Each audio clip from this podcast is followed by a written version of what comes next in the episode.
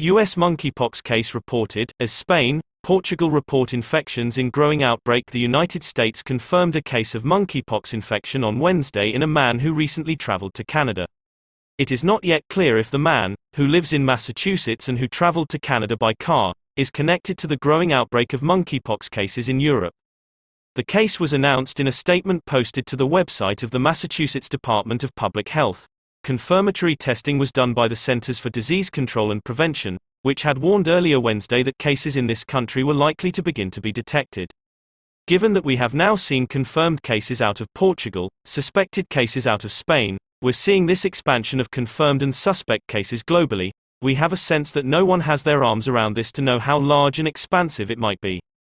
And given how much travel there is between the United States and Europe, I am very confident we're going to see cases in the United States, said Jennifer McQuiston, Deputy Director of the CDC's Division of High Consequence Pathogens and Pathology. McQuiston said in an email Wednesday that it has not yet been determined if the Massachusetts case was part of the growing European outbreak. The development adds the United States and possibly Canada to a growing list of countries reporting monkeypox cases in an outbreak first spotted in the United Kingdom. The Public Health Agency of Canada said in a statement late Wednesday that no cases have been reported at this time, Maria van Kerkhove, who leads the Emerging Diseases and Zoonoses Unit in the World Health Organization's Health Emergencies Program, said Spain has now confirmed some cases and other countries will join this list. We have had positive cases identified in the UK, Portugal, and Spain. And we expect there will be others, Van Kerkhove told Stat on Wednesday. Earlier in the day Spain announced that it was investigating eight suspected cases, and Portugal said it was investigating more than 20 suspected cases, five of which have already been confirmed. It is not currently clear if the outbreaks are linked to each other or to the one in the UK, where nine confirmed and one probable case have been reported. If they are connected, it is not yet known if the virus spread from the UK to Europe, or the reverse. Nor is it known how long the virus has been spreading in these countries. Clearly it's been going on for a few weeks, said Van Kerkhove. Most of the cases have been detected in men who are gay, bisexual, or are men who have sex with men, she confirmed, but cautioned against over-focusing on that fact. We're finding where we're looking, Van Kerkhove said, noting that countries have been contacting sexual health clinics asking about patients with unusual rashes. It is important that other healthcare providers in other settings, general practitioners, dermatologists, and others, are aware of the possibility they might see monkeypox cases so that if the virus is spreading more broadly, they take adequate precautions and those cases aren't missed. The details that have come to light so far raise the prospect of an outbreak that is even more geographically widespread, said Michael Osterholm, director of the University of Minnesota's Center for Infectious Disease Research and Policy. There could be dynamic transmission here that we just haven't appreciated because of the potential number of contacts, he said, adding it will be important to collect information about how much intimate contact patients have had and where those contacts may have come from. Tom Inglesby, director of the Center for Health Security at the Johns Hopkins Bloomberg School of Public Health, said a number of countries outside Central and West Africa, where monkeypox is more common, have experienced coping with introductions of the virus, so there is a possibility that the outbreaks will be relatively small. I think that's still probable, given the past, Inglesby told Stat but on the other hand, this is starting off with much more of a foothold, in a much more distributed way, and we don't understand how it got into those networks. This could have the potential to move around and is going to require pretty strong public education efforts in affected communities and maybe even more broadly, so that people recognize the possibility of monkeypox infection, he said. The UK The Health Security Agency announced Wednesday that it had detected two additional cases, bringing to nine the number reported there this month. Prior to this outbreak the UK had only ever detected seven monkeypox cases. The two latest cases had not travelled to the countries where monkeypox virus is endemic, and have no known links to any of the prior cases, so it is possible they acquired the infection through community transmission, the agency said in a statement, adding that recent cases have been predominantly among men who identify as gay, bisexual, or who have sex with men. The rapid accumulation of cases is ringing alarm bells. On Tuesday, the CDC signaled it was worried about the state of the outbreak in the UK and the potential that cases would be found in other countries. We do have a level of concern that this is very different from what we typically think of from monkeypox, McQuiston said. We don't understand how many other cases could be out there in the UK, for example, with undefined chains of transmission.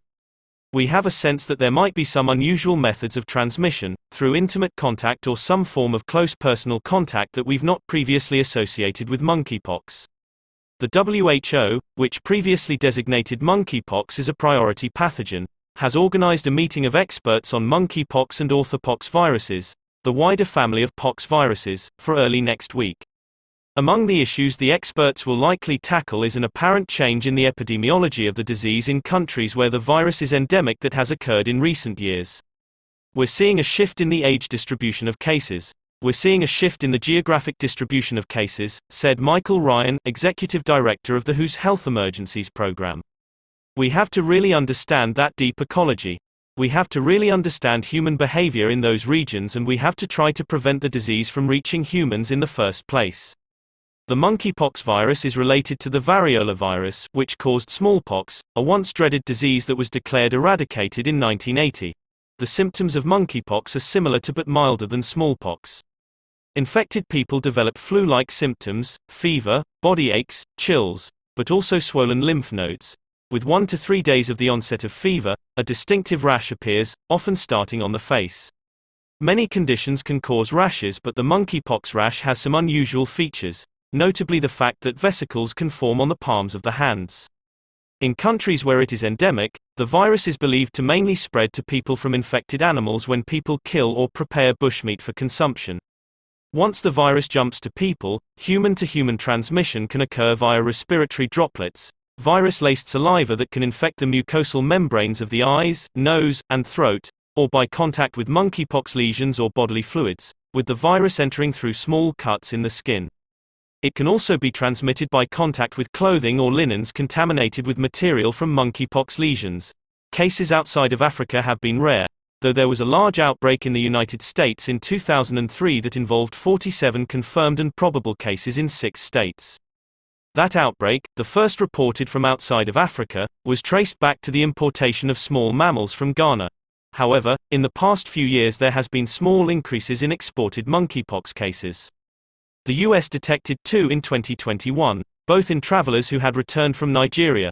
The UK has seen multiple importations in the past few years and Israel and Singapore have also detected cases. McQuiston said the number of exported cases from Nigeria in particular appear to be at odds with the reported number of cases in the country itself. I think that we are concerned about the number of exported cases of travelers we've seen. And to have so many of them in the last few years is simply a flag to us that there's a lot more monkeypox transmission happening in Nigeria than perhaps the official numbers would suggest, she said. And I think it also is a flag to us that the more traditional routes of transmission that we think of, such as hunting wild animals, contact with bushmeat, living at that interface between the jungle and small communities, does not seem to be a driver of transmission in terms of what we see happening. And so that makes us cast a wider net about what risk factors might be. There is a vaccine that was licensed in the US in 2019 for people 18 years of age and older to protect against smallpox and monkeypox, Bavarian Nordic's Jynneos. A second vaccine, ACAM 2000 made by Emergent Product Development, protects against smallpox and is thought to offer some protection against monkeypox.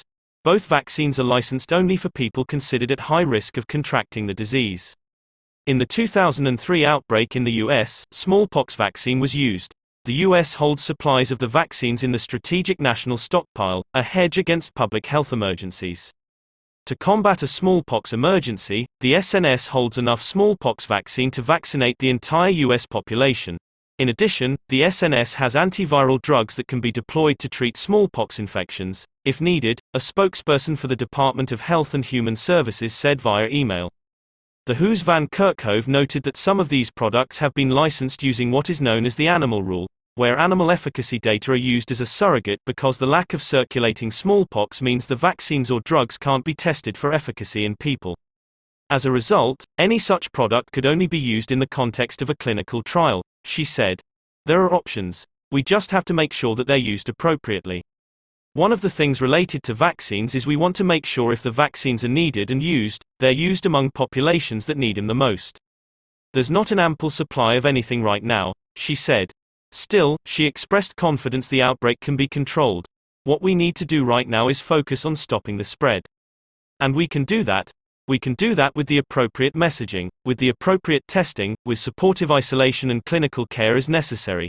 with protecting health workers, Van Kerkhove said. Correction, an earlier version of this article mistakenly said there was no vaccine license to protect against monkeypox.